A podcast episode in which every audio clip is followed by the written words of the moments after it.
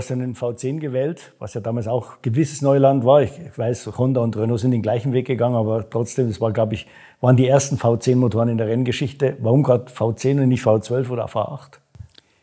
Ich habe relativ lange an einem V12 rum äh, konstruiert, aber kam dann zum Schluss, dass der zu lang ist, zu viel Reibleistung und bin dann auf den Zehner gekommen, weil der Achter war wieder zu, zu also von der Anzahl Zylindern zu klein. Für, für, dazu mal waren ja dreieinhalb Liter Motoren. Mhm. Also der Inhalt pro Zylinder wäre für mich zu groß gewesen. Und das war mit dem Grund für den Zehnzylinder. Ja. Aber mhm. natürlich unüblich von der ganzen, vom ganzen Aufbau her. Mhm. Und die anderen V10, die waren natürlich Riesentrümmer. Mhm. Die waren groß und schwer. Ja. Jetzt bist du ja da mit einem relativ kleinen Team eingestiegen, mit March. Ja. Kann man relativ. Nein, mit Leighton-Haus. Ja, Mar March Leighton-Haus, sagen wir so, ja. ja. Kann man dann, glaube ich, relativ schnell zu finanziellen Schwierigkeiten. Wie ist es dann da weitergegangen und wie hart war die Zeit? Ich meine, bei, in, in, bei der Indica ist ja mit dem Penske einen seriösen Partner da in der Formel 1 war es am Anfang, glaube ich, ein bisschen schwieriger der Weg, oder? Der Anfang war gut, ja. aber dann ist der Kiria Kage in finanzielle Schwierigkeiten geraten und dann kam kein Geld mehr von Japan.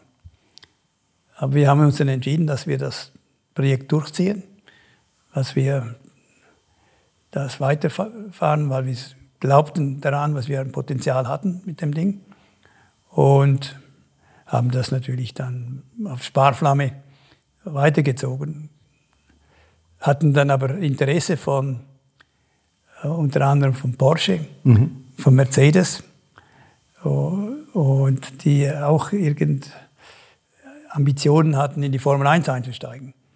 Also das Interesse, dass wir damit äh, er, erwirken konnten, hat funktioniert und wir haben uns dann schlussendlich für Mercedes entschieden. Mhm. Wie kam das zustande da mit Mercedes? Weil Mercedes wollte erstmal mit Sauer in die Formel 1, aber dann gab es einen Vorstandsbeschluss, nee, doch kein Motorsport.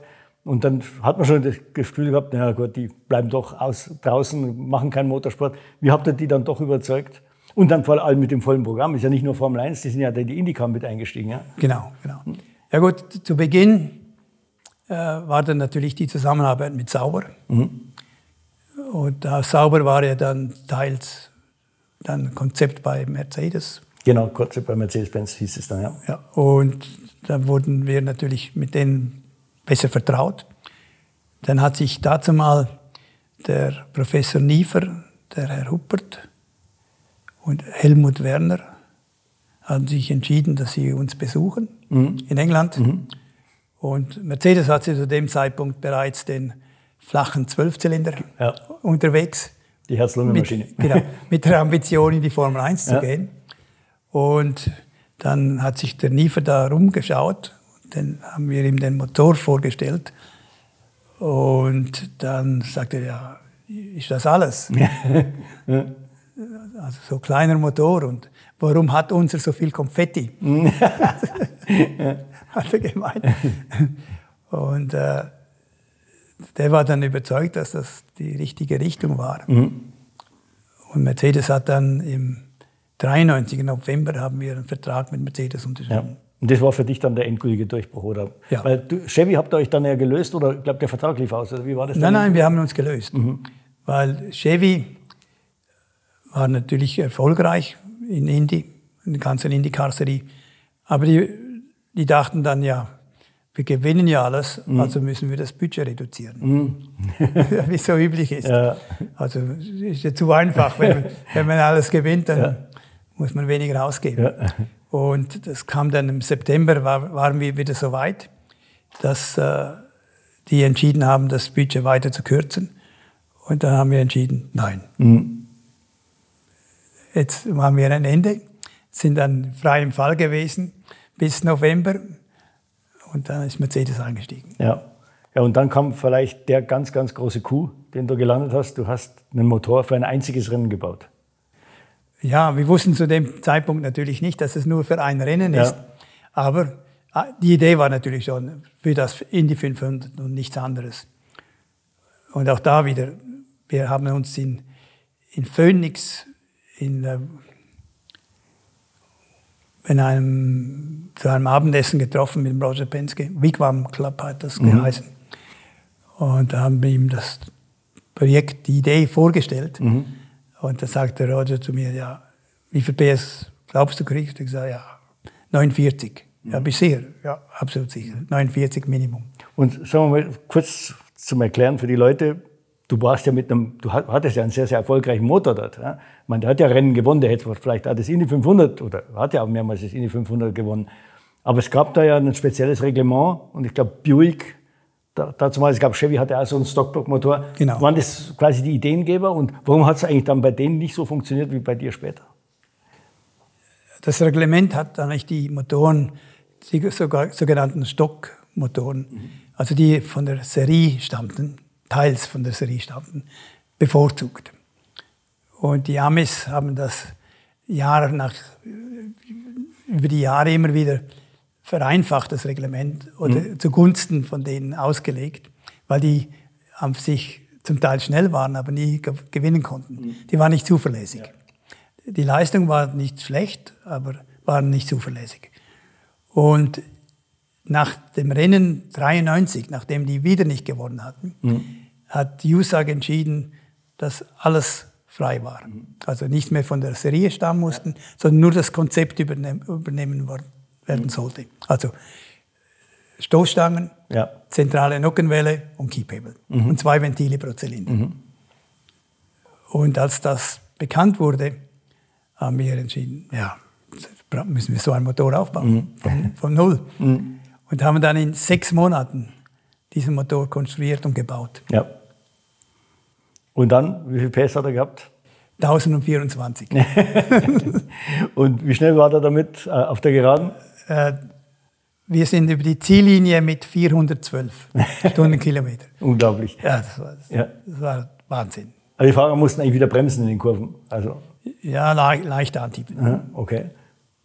Ja, also, das war ein extrem intensives Projekt, aber fantastisch. Ja. Aber ihr musstet es, glaube ich, ziemlich lange geheim halten, weil die Gefahr ja immer bestand, dass die Amerikaner noch in letzter Minute das Reglement irgendwie kippen. Ja, oder? die Gefahr war groß und mhm. also die war totale Geheimhaltung. Mhm. Und wusste, niemand konnte davon erfahren, bis wir äh, das im, ich glaube, es war Anfangs April, mhm. bekannt gegeben hatten. Und zwar nachdem wir nach Stuttgart gefahren sind, zum Helmut Werner mhm. in Möhringen und haben das Projekt ihm vorgestellt. Und dann sagt der Helmut dem Penske, wenn du alle drei Autos mit diesem Motor einsetzt, bin ich auch dabei. Mhm. so ist das zustande gekommen. Okay. Und das war dann eigentlich der erste Motor, den wir für Mercedes gebaut haben. Mhm. Und wie, wie konntet ihr das geheim halten? Ihr musstet ja Testfahrten irgendwann mal auf der Rennstrecke machen. Das muss man ja irgendwie merken, oder? Ja, Penske hatte natürlich äh, im Besitz, war, er, er, war im Besitz von vier Rennstrecken. Mhm. Also er konnte diese Rennstrecken hermetisch absichern und in Wintermonaten konnten wir da testen. Okay. Und es gab auch keine Leute, die gehört haben, irgendwie der, der Sound ist seltsam. Doch, ja? Weil die eine Strecke, wo wir zuerst getestet haben, das war in Nazareth. Mhm. Und das ist unmittelbar in der Nähe von Mario Andretti. Ja. Und er hat gehört, was da jemand fährt. Und mhm.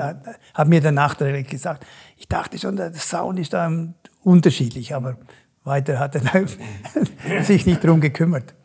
Und der Motor wurde gleich danach verboten oder wie war's? Gleich nach dem Rennen verboten. Ja. Und äh, wie viele Motoren hast du von dem Ding gebaut? 17. 17. Ja. Und einer hat das Rennen gewonnen. Einer, ich glaube, der Emerson und der Tracy sind in die Mauer gefahren, gell? Der, nein, der Tracy hat einen Turboschaden gehabt. Ah, okay. Mhm. Turbonader. Und der Emerson ist mit einer Runde Vorsprung praktisch, also unmittelbar hinter dem äh, Alonso. Ja. Eine Runde äh, quasi Vorsprung in die Mauer gefahren. Unnötig. Kurz vor Schluss. Hätte man mit dem Motor eigentlich auch äh, Straßenrennen fahren können und ja. wäre erfolgreich gewesen dann? Ja, stimmt, ja. Hätte man das nach dem Reglement, es wurde ja dann verboten, aber den, nein, hätte man nicht fahren hätte man nein, nein. Nur auf den Ovalen oder nur in Indy? Nur, nur Indy. Ah, nur, okay. Indy. Mhm. nur Indy. Wie viel von, Motor, von dem Motor leben noch? Ja, nicht sicher, aber eigentlich alle. Mhm. Aber diese, ah, die hast du nicht verschrottet oder, oder nein, nein, eingestampft? Nein, nein, die haben wir nicht eingestampft. Mhm. Also da hat es zwei, drei sind in Stuttgart. Mhm. Äh, dann einer ist bei uns in England. Der Penske hat ein paar. Mhm. In, in Ilmore Inc. in Amerika haben wir welche. Mhm. Ah, die existieren noch. In der Formel 1 hat es dann ein bisschen gedauert, ich glaube bis 97, bis du dann angefangen hast, da zu gewinnen. Warum hat es dann so lange gedauert? Ja, zu Beginn ist natürlich auch im Zusammenhang mit dem Team. Wir mussten auch lernen aus der ganzen Sache, aufbauen. Und McLaren war, als wir zu denen gestoßen sind, äh, was war das, 95, waren die relativ schwach. Das Auto hat zu Beginn nicht, nicht gepasst. Eigentlich bis der Adrian Newey zu McLaren kam, ja. im 97. Mhm. Da ist es eigentlich über, fast über Nacht ist das alles viel besser geworden. Ja. Und wir hatten dann bereits 97 hatten wir ein relativ gutes Auto. Mhm. Wir waren aber auch nicht zuverlässig. Wir hatten einige Probleme. Eines der Probleme war, das liegt mir heute noch auf dem Magen, Nürburgring. Mhm. Ah ja, genau. Mhm. Nürburgring. Mhm. Führung, mhm. hergehen, Ziel, Zielgerade, bumm, Motor mhm. kaputt. Eine Runde später, Coulthard in Führung, Zielgerade, wieder Motorplatzer. Was war das Problem? Das Problem war die Schikane. Mhm. Und zu dem Zeitpunkt hatten wir den Öltank im, im äh, Getriebegehäuse. Ja. Und das, das war Aufgabe vom, vom Team. Und wir hatten in der Schikane, hatten wir kurzfristig keinen Öldruck. Mhm. Das sind, sind in beiden Autos, oder beiden Motoren sind die, sind die Pleuels, Pleuels rausgeflogen. Mhm. Äh, wegen Mangel an Öldruck. Du hast dann quasi alles oder sehr vieles gewonnen da und hattest dann auch, glaube ich, Kolben aus Beryllium. Ferrari hat dann ein bisschen Politik gemacht gegen diesen Werkstoff. Ähm, wie bist du auf den Werkstoff gekommen? Was waren die Vorteile? Und war der wirklich so gefährlich, wie dann quasi von den Gegnern behauptet wurde? Gefährlich war er sicher nicht. Mhm. Also man sagt, die Dämpfe von Beryllium sind, sind äh, ungesund, mhm. aber nicht schlimmer als Hartholzdämpfe. Mhm. Von dem her war es sicher nicht ein Thema. Und die Eigenschaften von Beryllium, also es ist eine Aluminium-Beryllium-Legierung, die sind natürlich hervorragend. Ja. Also sehr leicht, steif und gute Wärmeleitfähigkeit, also alles, was man braucht. Die große Schwierigkeit ist, das Material in einen Zustand zu kriegen, wo man es gut bearbeiten kann einerseits, aber dass es auch die Konstanz und Zähigkeit hat, mhm. die man davon braucht. Und wir haben da Verfahren entwickelt im Haus, wie man das verformt, schmieden konnte, also umformen und, und dann auch bearbeiten. Die Bearbeitung ging nur über Diamantwerkzeuge. Echt? Mhm. Also relativ aufwendig. Mhm.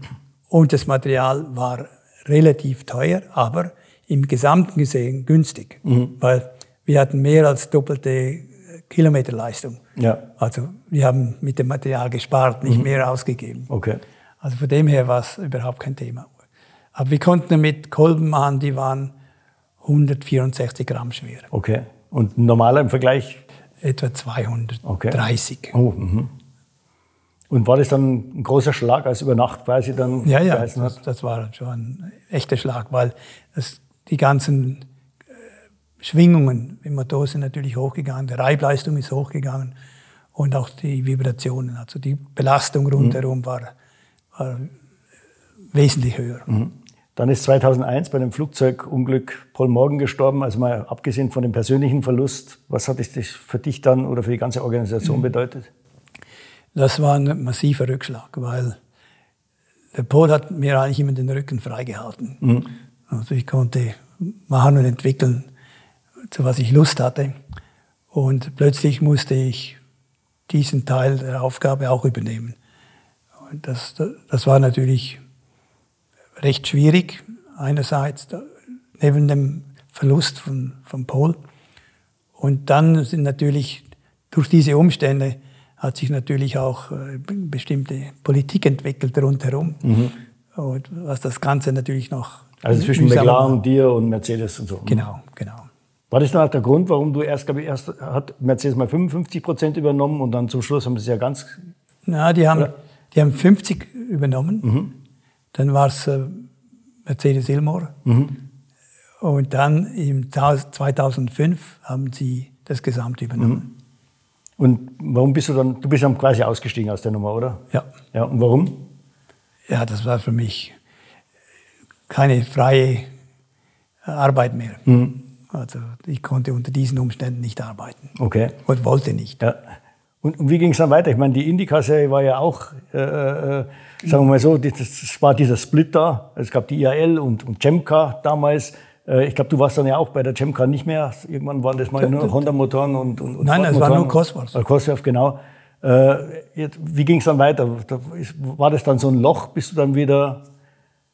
Ja, das kam dann dazu, weil die IRL war ja an sich nicht erfolgreich. Mhm. Ist da, dahingeserbelt und die Jump Car ist pleite gegangen. Und dann wurde die sogenannte IRL wieder ein bisschen stärker. Und Honda wollte dann wieder einsteigen. Und die Amerikaner haben das wieder freigegeben, weil eine Weile lang konnte man ja nur Oldsmobile-Motoren fahren. Mhm. Und, und Honda, als die dann wieder zurückkamen, hatten die aber keine Kapazität und haben uns angefragt, ob wir für sie einen Indie-Motor bauen könnten. Was wir dann auch gemacht haben. Und wir waren dann mit Honda bis 2011, Ende mhm. 2011. Das war ein Sauger, oder? Das war ein Sauger. Mhm. Da waren wir mit, mit Honda unterwegs. Das war auch eine ganz tolle Zusammenarbeit. Und äh, dann kam das neue Reglement. Honda hat uns mitgeteilt, dass sie die Kapazität wieder hätten. Sie würden äh, den Motor wieder selber bauen. Und sagen wir, das ist fein. Mhm. Sind wir wieder Konkurrenten. Ja. Und wir haben uns dann wieder mit, mit Chevrolet zusammengetan. Und Penske natürlich, Und Penske, nach, nach wie ja. vor. Ja. ja. Dann hast du in der ganzen Zeit dazwischen ja, du hattest mal mit Renault kurz eine Liaison. Was war da alles in der Formel 1 dann wieder? Formel 1, ja, das war dann, nachdem die Turbo-Szene angefangen hat mit, mit äh, Formel 1. Mhm und Red Bull nicht sehr glücklich war mit Renault, haben die uns kontaktiert, ob wir da ein bisschen mithelfen könnten. Und es war dann da eine Zusammenarbeit, aber das war auch nicht eine sehr glückliche Zusammenarbeit. Mhm. Wie lange hat es ungefähr gedauert? Zwei, zwei Jahre, etwas über zwei Jahre. Ja. Du hast dann, glaube ich, im Auftrag von Bernie Ecclestone so eine Art Alternativmotor, äh, äh zumindest immer das Konzept erdacht, weil den, den Team so irgendwie, vielen sind die Kosten über den Kopf gewachsen, man wollte was Simpleres. Äh, das ist dann leider nicht zustande gekommen. Warum? Kannst du da mal ein bisschen erklären, was du gemacht hast und warum das dann gescheitert ist irgendwo? Ich glaube, ich glaube, die Idee war grundsätzlich, etwas aufzustellen als Gegenpol, mhm. um die anderen in die, die, richtige Bahn zu bringen. Ja. Ich glaube, es war nie eine echte Idee, das umzusetzen. Mhm. Aber es war schon ohne MGH, glaube ich, oder dein ja, ja, Konzept? Da, ja, ja, es war, das war ohne. Ich meine, das hätte sicher funktioniert, das Konzept. Aber ich glaube, es war mehr, äh, dass man etwas in der Hand hatte gegen, mhm. gegen die anderen. Ja. Jetzt bist du ja heute noch mittendrin. Ein Teil des Honda-Motors ist ja auch dein Motor. Was machst du dort oder was hast du dort gemacht äh, mit den Japanern? Ja, wir, wir haben da mitentwickelt und vor allem die ersten zwei Jahre mit McLaren waren für Honda relativ schwierig. Und nachdem wir mit Renault aufgehört hatten, äh, kam, kam es zur Zusammenarbeit mit, mit Honda 2017 mhm. oder 16, Ende 16, ja. glaube ich, war das. Und das, das war eine ganz schöne, tolle Zusammenarbeit. Sehr offen. Mhm. Und leider sind dann die die Honda-Leute haben sich dann zurückgezogen, mhm. offiziell aus der Formel 1. Und unser Vertrag ist dann ausgelaufen. Wir haben aber trotzdem haben wir im Hintergrund weitergearbeitet. Und äh, jetzt äh, ist die Situation ein bisschen offen im Moment. Mhm. Im Moment ist ja eh Freeze, also äh, ja, ja, jetzt, jetzt kann man, kann man ja nichts entwickeln. Genau, kann man kann nichts entwickeln. entwickelt werden. Ja.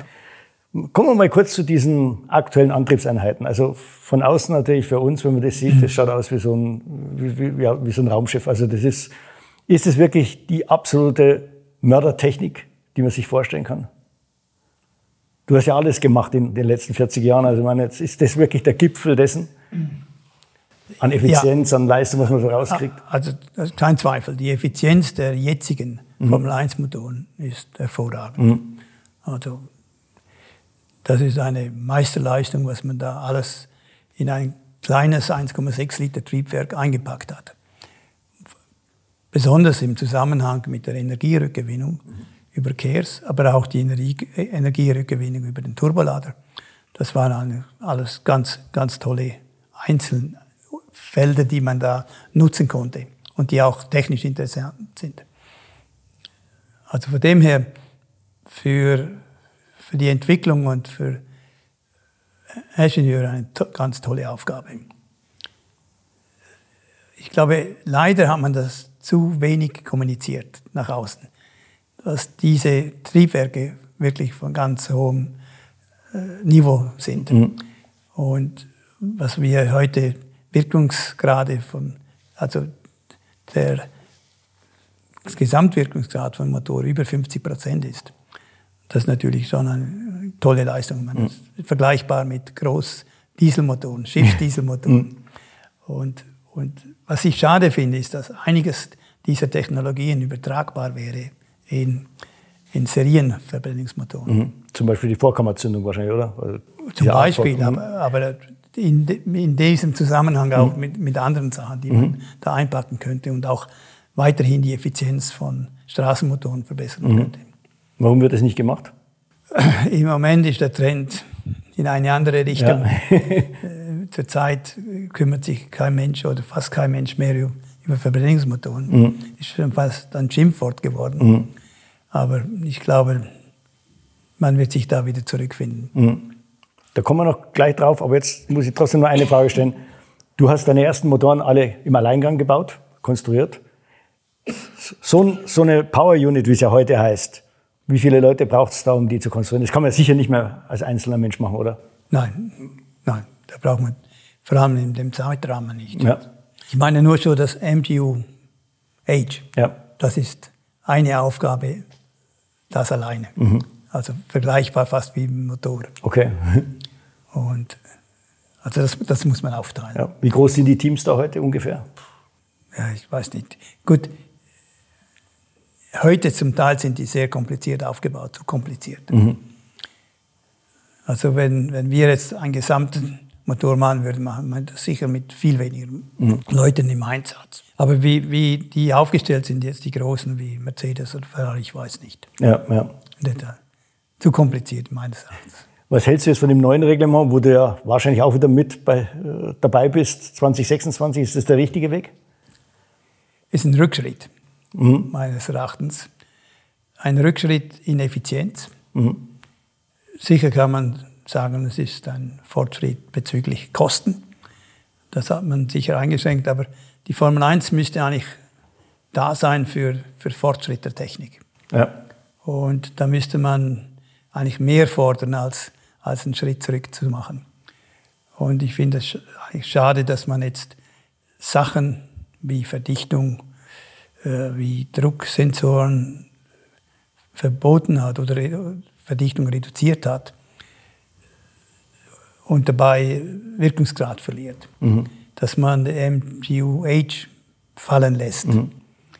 Weil das sind immerhin eine Größenordnung von 70 Kilowatt angefallen, die man nutzen kann mhm. aus den Abgasen. Ja, es, es geht in eine Richtung ein bisschen nach Einheitsbrei. Diese 350 Kilowatt, die dann aus der Batterie kommen sollen, was wird, was wird da das, das, das große Problem? Das Rekuperieren? Ja, wo, wo kommt die Energie her? Mhm. Ich meine, der Verbrenner sollte auch 350 Kilowatt abgeben, aber der, der Speicher, also die Energiespeicherung, die ist zu gering, um in Spa den Berg hochzukommen. Ja, ja. Also daher wird es komische Rennen geben, wenn ich bloß verbrennermäßig 350 Kilowatt habe mhm. und die anderen 350 nur ab und zu sporadisch nutzen kann. Okay. Äh, man wird dann mit äh, hundertprozentig CO2-neutralem Kraftstoff fahren ab 2026. Ja. Du hast ja selber schon hier, glaube ich, also ein bisschen in privater Mission ein paar Versuche gemacht mit diesem Kraftstoff. Kannst du ein bisschen was erzählen über das Bergrennen, glaube ich? Hast einen Motor für Bergrennen ausgerüstet. Was steckt da dahinter? Ich meine, die Idee war, was was wir demonstrieren wollten, dass man mit synthetischen Kraftstoffen eigentlich mit Oldtimern oder mit bestehenden Motoren fahren kann. Also das kann man rein, Ohne sie groß umzurüsten? Gar nicht umrüsten. Mhm. Einfach rein, reinleeren und fahren. Mhm. Was das eigentlich grundsätzlich funktioniert. Und jetzt im Rennsport, in Formel 1, wird das natürlich, man wird diesen Kraftstoff auch, auch entwickeln ja. für diese Verhältnisse, die da herrschen und natürlich das Maximum rausholen. Aber der Schritt ist sicher ein, ein guter Schritt und ist ein, ein Kraftstoff, den man lagern kann, transportieren kann und, und schlussendlich glaube ich auch, was man damit auch wieder den Verbrennungsprozess verbessern kann. Mhm. Also insgesamt auch wieder eine Verbesserung von der Effizienz. Aber wenn man jetzt mit den bestehenden Motoren fahren würde, könnte man die Effizienz noch besser mhm. machen. Aber ich glaube, es ist ein, ein guter Weg, dass man die CO2 aus, den CO2-Ausstoß reduziert, massiv reduziert, also in Größenordnung Reduktion von 90 Prozent. Und aber man, man müsste das nicht nur im Rennsport ein, einsetzen, sondern müsste das mhm. flächendeckend einsetzen. Aber das braucht noch Zeit. Ja. was habt ihr da für Motoren gehabt? Und, und, und, den Kraftstoff, was war das? War der auf Biobasis oder war das rein aus dem Labor? Den Kraftstoff, den wir zu Beginn eingesetzt haben, der ist aus biogenen Stoffen gemacht. Mhm. Das Endprodukt ist aber dasselbe. Ja. Weil ich gehe von biogenen gehe ich über die Ethanolstufe und dann entwickle ich den Kraftstoff. Bei der anderen Seite habe ich Wasserstoff und CO2 mhm. und entwickle dann das also als erste Stufe Methanol mhm. und entwickelt es von da weiter. Ja. Aber, aber das Endprodukt ist dasselbe. Biogene Stoffe sind natürlich nicht in genügend großer Anzahl vorhanden. Sorry, Entschuldigung. Also ist das nicht der, der richtige Weg, mhm. ist ein Teilweg. Ja. Aber man, schlussendlich muss man die Schiene Wasserstoff, CO2 und äh, regenerative Energien, also Wind und Sonne, zur Anwendung dieser Umsetzung ja. bereitstellen. Jetzt aber noch trotzdem noch eine Frage. Als jetzt umgestellt wurde in der Formel 1 auf E10, haben ja viele Konstrukteure gesagt, oh, ist ein Wahnsinnsaufwand und ist auch viel Arbeit reingesteckt worden. Du warst ja wahrscheinlich auch noch mit Honda mit beteiligt da. Aber dann würde, werden ja die Leute sagen, wenn das schon so viel Arbeit war, den Motor für E10 anzupassen, wie viel Arbeit muss es ja sein, wenn es E100 ist? Stimmt die Rechnung? Oder? Nein. E10 ist natürlich das Ethanol. Mhm. Und wenn ich jetzt 100% synthetisch fahre, habe ich wieder einen vergleichbaren Kraftstoff mit dem jetzigen, also Benzin. Ja. Also das ist nicht vergleichbar ah, okay. mit mhm. Ethanol. Mhm. Die Beimischung von zusätzlichem Ethanol hat das ganze Verbrennungsverfahren verändert. Okay. Mhm. Und das brauchte Anpassung. Mhm. Und jetzt wird die Anpassung wieder einfacher sein muss einen Kraftstoff aber weiterentwickeln. Mhm. Aber ich glaube nicht, dass das eine so große Anpassung sein wird, wie es war, als man zusätzlich Ethanol beigemischt hat. Okay, und zum Schluss dann mal, was hältst du persönlich von Elektromobilität, Hybrid, wie gesagt, Verbrenner mit so nachhaltigen Kraftstoffen? Wo muss der Weg hingehen? Wird es eine Mischung sein? Wird es am Ende, wird sich da eins rauskristallisieren als das Bessere? Sowohl für den Rennsport als auch für die Straße? Ja, also es gibt sicher eine Mischung. Innerstädtisch kann ich mir vorstellen, dass ein Teil elektrisch sein wird. Im Rennsport wird es Hybridlösungen sein. Mhm. Also reiner Strom, nein. Mhm. Aber auch auf der Straße sehe ich nicht als reinen Strom. Aber auch da wieder Hybridlösungen. Was, was das Problem, das wir heute haben, grundsätzlich finde ich, wir haben zu große, zu schwere Autos. Mhm. Und mit zu großen und zu leistungsfähigen Motoren. Also die Motoren, die wir heute in Fahrzeugen einsetzen, werden eigentlich nie beansprucht. Also die sind nie in einem Bereich mhm. von einem vernünftigen Wirkungsgrad. Mhm. Weil ich brauche keine 600 PS, um 100 oder 120 auf der Autobahn zu fahren. Ja. Weil auf der Autobahn, da brauche ich vielleicht 16 Kilowatt, ja. um dahin zu rollen. Ja, ja. Aber ich habe im Kofferraum habe ich, oder vorne habe ich 450 Kilowatt. Mhm. Also das sind, diese Missverhältnisse müssen wir aus der, mhm. aus der Welt schaffen. Aber mit einem, einer Hybridkombination kann man sich das, kann man das erreichen. Da kann ich den, den Verbrenner ideal einsetzen und ich sehe nicht ein Hybridsystem, wo der Motor die Antriebsräder antreibt, mhm. sondern der Motor sollte nur Strom liefern. Okay.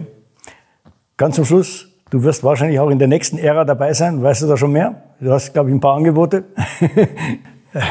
Die sind im Moment nicht spruchreif. Okay, aber es ist gut möglich, dass du auch 2026 mitmischst, ab 2026 wieder. Die Möglichkeit besteht. Okay, super Mario, dann danken wir für das Gespräch. Wir hätten wahrscheinlich noch tausend Fragen und tausend Geschichten zu erzählen. Machen wir vielleicht ein andermal. Danke nochmal, dass wir hier sein durften und liebe Motorsportfans, bis zum nächsten Mal.